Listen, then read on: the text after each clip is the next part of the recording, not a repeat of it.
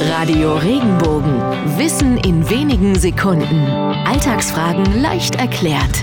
Der Altweibersommer. Was haben alte Frauen mit einem milden Herbstwetter zu tun? Kurz gesagt, nichts. Frauenrechtler können aufatmen. Der Altweibersommer oder früher auch der sogenannte späte Weibersommer kommt von dem Begriff Weiben. Heute würden wir eher Weben dazu sagen. Konkret geht es um Spinnweben. Durch den Wechsel von wärmeren zu kälteren Temperaturen bilden sich in den Morgenstunden Tau und Nebel. Dieser bringt Spinnweben zwischen Gräsern und Ästen in der morgendlichen Herbstsonne zum Glitzern. So entstand der Altweibersommer. Übrigens, früher nannte man sehr milde Frühlingstage auch noch junger Weibersommer.